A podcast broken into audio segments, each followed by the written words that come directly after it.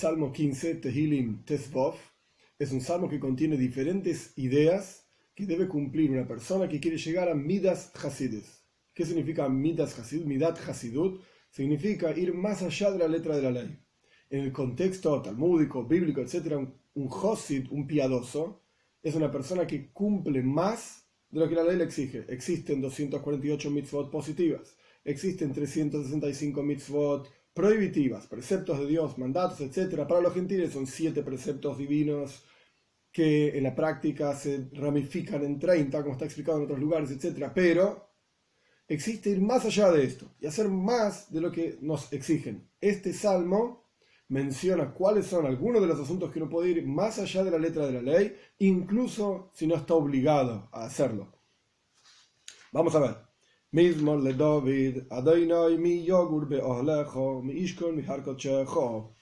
Una canción para David. Dios, ¿quién va a morar en tu tienda? ¿Quién va a residir en tu santo monte? Que tanto tu tienda tu santo monte. Esto se refiere a diferentes niveles en el Ganeiden, diferentes niveles en el paraíso. Cuando una persona fallece, después de pasar por un determinado periodo de juicio, pasa a estar en el Ganeiden, en el paraíso. Y cuanto más la persona hizo de estas cuestiones de Hasidut, es decir, de piedad, no estamos hablando acá de Hasidim y no Hasidim de la historia de Baal etc. Acá estamos hablando de algo muy, muy anterior. De hecho, como ya expliqué en algún otro video también, a los seguidores del Baal los llamaban Hasidim en forma despectiva, como que quieren mostrarse que hacen más allá de la letra de la ley y en realidad, así pensaban las personas que se oponían a, las ideas del Baal están haciendo menos de lo que la halajá exige. Entonces lo llamaban burlándose Hasidim, piadosos, ¿qué piadosos? Todo lo, todo lo opuesto. En la práctica después quedó el nombre, etcétera, y se llama Hasidim nos llamamos Hasidim. Pero aquí estamos hablando de otro contexto, contexto talmúdico, el contexto bíblico. Hasid es aquel que hace más allá de la letra de la ley, y paréntesis dentro del paréntesis, en la práctica, el mundo hasídico es muy estricto con la halajá, con la ley, y por lo tanto vamos incluso más allá de lo que la ley exige. Cerramos los paréntesis y continuamos. ¿Quién va a elevarse en el Ganeiden, en el paraíso, después del fallecimiento y el juicio, etcétera, como estaba diciendo? ¿Quién va a elevarse aquel que cumple con estas cosas que vienen ahora? Veis, dos.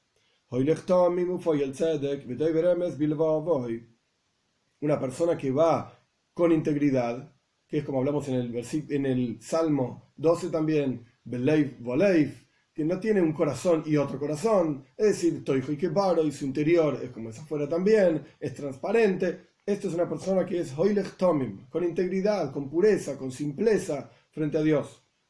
Ufoy el Tzedek, que hace justicia, y y habla verdad en su corazón.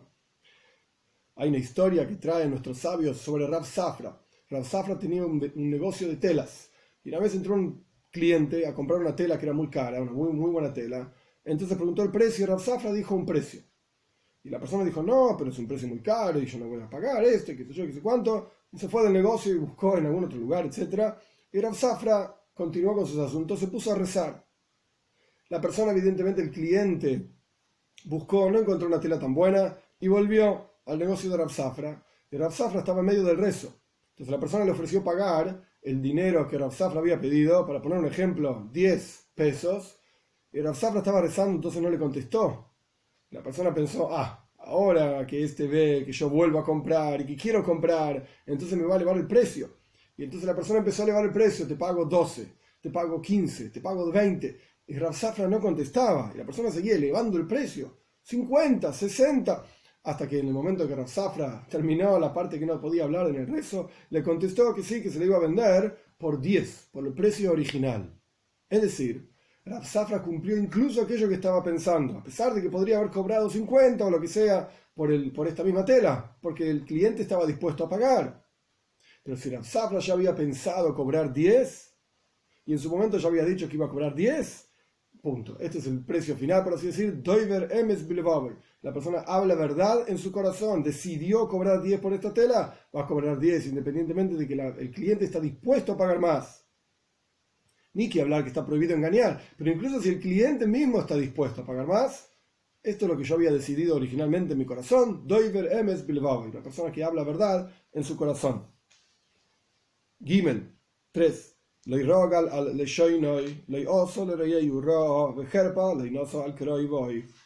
Una persona, regel literalmente significa pierna.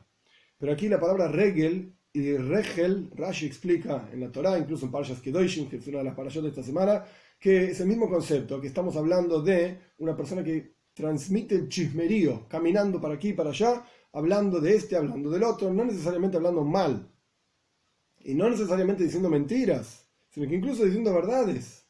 Está el concepto de Moitzi Shem Ra, es una persona que difama, esas mentiras. Y está una persona que es Loshen, este concepto que es Loshen Hara. Loshen Hara significa la mala lengua, pero es verdad incluso. Incluso si es verdad, pues no anduvo dando vueltas con sus piernas de un lugar a otro con su lengua, hablando incluso verdades de los demás que pueden llegar a generar y causar algún tipo de daño. No hizo a su compañero mal, re'eyu literalmente significa compañero, no le hizo ningún tipo de mal, es decir, el Talmud explica que esto está hablando de que ni siquiera instauró, él estableció el mismo negocio que su compañero. Las palabras exactas en el Talmud son no bajó al oficio de su compañero. Es decir, si el otro es carpintero, pues yo me voy a hacer carpintero para sacar a algunos clientes. ¿Quién dice que está prohibido? No estamos hablando de cosas prohibidas literalmente en el lenguaje de la toira, sino que incluso cuestiones que van más allá, como ya expliqué en la introducción de la letra de la ley, no hizo mal a su compañero, traducción literal, y vergüenza o encubrimiento, vamos a ver Rashi y Radak discuten qué significa esto, vergüenza no elevó sobre su cercano. Primero que nada, cercano no significa solamente pariente, sino que significa incluso aquellas personas con las cuales uno interactúa, aunque no sean parientes, es alguien cercano, porque uno generalmente interactúa con la gente que está más cerca, o los vecinos, o los parientes. ¿Y qué significa jerpa? significa en general vergüenza, o aquello que está mal. Y nasa significa elevar. Entonces, ¿qué quiere decir que no elevó vergüenza? Rashi dice muy interesante. Cuando uno ve que alguien cercano está haciendo algo que está mal, no lo encubrió. Lo inoso no elevó, por así decir, sus, ojos para encubrir aquello que está mal que hizo alguien cercano. Alguien que está lejano, pues a uno no le importa. Le dice públicamente está mal lo que este tipo hizo. Pero alguien cercano, uno intenta encubrir. Pues Rashi explica que ni siquiera encubrió a aquellos que están cercanos a él y estaban actuando en forma inapropiada, no los encubrió, los, juzgó, digamos, como corresponde. El Radak tiene otra explicación, Jerpa significa vergüenza, y lo que está diciendo Radak es, según el versículo, lo que dice Radak es, no no avergonzó a alguien cercano. ¿Pero qué quiere decir? ¿Que alguien lejano sí avergonzó? La, la Torah está hablando en forma general uno tiene más eh, relación con aquellos que están cerca de uno, con los parientes, con los vecinos, etc. Pero se refiere también que no avergonzó a nadie, ni cercano, ni no cercano, etc. Pero simplemente lo normal es que uno está cerca de tales personas, hace negocios con tales personas, por eso dice Kroiboy, cercano, pero no se refiere solamente a alguien cercano. Dale, 4.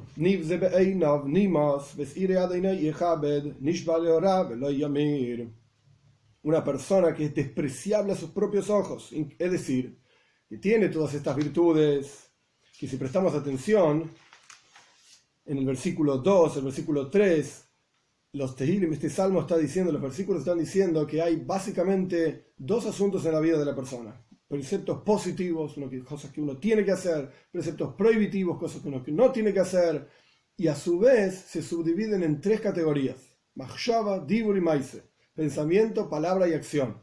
Entonces, los, versículos mencionan Poyel Tzedek, una persona que hace justicia, Doi Beremes una persona que habla la verdad en su corazón. Está mencionando estas tres cosas. Entonces, pensamiento, palabra y acción. Entonces, en general, una persona que cumple todos los preceptos positivos, todos los preceptos prohibitivos y habla correctamente y hace todo lo que tiene que hacer y es sincero y es honesto y es íntegro, etcétera, en pensamiento, palabra y acción. Una persona así se va a enorgullecer frente a todos los que están a su alrededor. Yo estoy en este nivel espiritual. Entonces, por eso el versículo 4 dice: Nimas, una persona que para sí mismo, a sus propios ojos, es despreciable, es aborrecible y honra a los temerosos de Dios. Es decir, que piensa que los demás que son temerosos de Dios, están en un nivel superior a él incluso. Por eso que decir, honra a los temerosos de Dios, los demás son más temerosos de Dios que yo. No estoy en ningún nivel espiritual importante.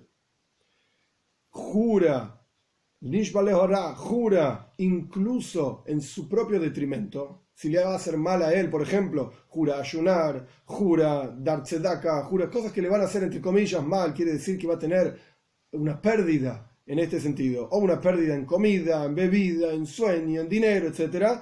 Y sin embargo, lo yamir no deja de lado, no profana, digamos, su juramento, lo cumple, incluso si le va a hacer mal, porque podría tener la opción de ir a un jajam, un sabio, y destruir el juramento, digamos, hay formas de deshacer un juramento, no es el momento ahora para explicarte la cuestión, pero existe el concepto, entonces esta persona incluso si le hizo mal o le va a hacer mal aquello que juró, lo llame, no lo va a dejar de lado y lo va a cumplir.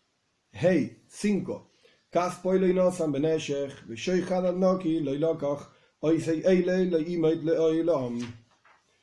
Su dinero no dio con intereses, ahora explico, y soborno por alguien limpio, sea, inocente, no tomó, hace estas cosas, se Eile hace estas cosas, nunca va a tropezar, sea, ni en este mundo, ni en el mundo por venir, e incluso si tropieza en este mundo, explicará allí, Leoilam no va a ser eterno ese tropiezo, en el mundo por venir le va a estar muy bien. Este es el salmo. ¿Qué significa que no dio su dinero con intereses? Es una mitzvah en la Torah. No se puede dar dinero con intereses. Estábamos diciendo que aquí estamos hablando de minas hasides, de piedad, es decir, más allá de la letra de la ley. El Radak explica algo interesante. Cuando una persona toma prestado y está dispuesto a pagar intereses, es porque realmente necesita ese dinero para hacer tal o cual negocio, etc. Y con su propia voluntad paga los intereses que le quieren cobrar. O sea, o sea no solamente quien es un josid, un piadoso, no hace mal al otro cuando tiene un beneficio, etcétera, sino que incluso si el otro está dispuesto a que le hagan el mal, entre comillas, por ejemplo, que le comen los intereses, el Josi del piadoso no lo va a querer hacer. Otra explicación, que intereses está prohibido cobrar a un prójimo judío, pero a un gentil, un judío, puede cobrarle intereses. Entonces aquí lo que está diciendo es que fue más allá de la letra de la ley, ni siquiera un gentil le cobra intereses. Concepto de los intereses va comiendo el dinero, etcétera. Está, hay otro video que explica esto, va comiendo a la persona, por eso se llama Neshech. Neshech quiere decir una mordida, como un perro que va mordiendo algo, lo va comiendo, los intereses van comiendo a la persona que tiene que pagar. Por eso está tan mal visto, mal visto la toira, etcétera. El punto es, el hecho mismo de prestar el dinero sin interés se considera un gesto, una bondad muy grande, que incluso es mayor la, el nivel espiritual, digamos, de una persona que presta el dinero sin interés que alguien que regala el dinero. Porque cuando te regalan dinero, uno pasa vergüenza. Me tienen que dar esto, tengo que juntar esta plata, no tengo dinero para esto, para aquello, etc. Y uno tiene que salir a pedir y le dan dinero y uno pasa vergüenza. Pero si le prestan el dinero y uno tiene que devolverlo, esto es algo que genera dignidad en la persona. Te estoy prestando para que me lo devuelvas. Entonces, esto es a lo que, lo se refiere el versículo 5. Su dinero no dio con intereses entre paréntesis, una explicación un poco más profunda, el Midrash cuenta que todas estas cuestiones, no vamos a entrar en todos los detalles, pero todas estas cuestiones estaban hablando de Dios. Es Dios el que cumple estas cosas y por así decirlo nos manda a nosotros a cumplirlas. Su dinero, ¿qué es el dinero de Dios? ¿Y qué significa que no lo dio con intereses?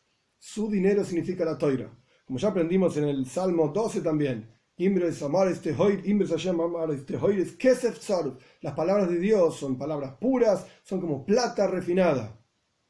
Plata, el metal, plata refinada, eso es kesef. También dinero. La misma palabra que decir plata, el metal y dinero.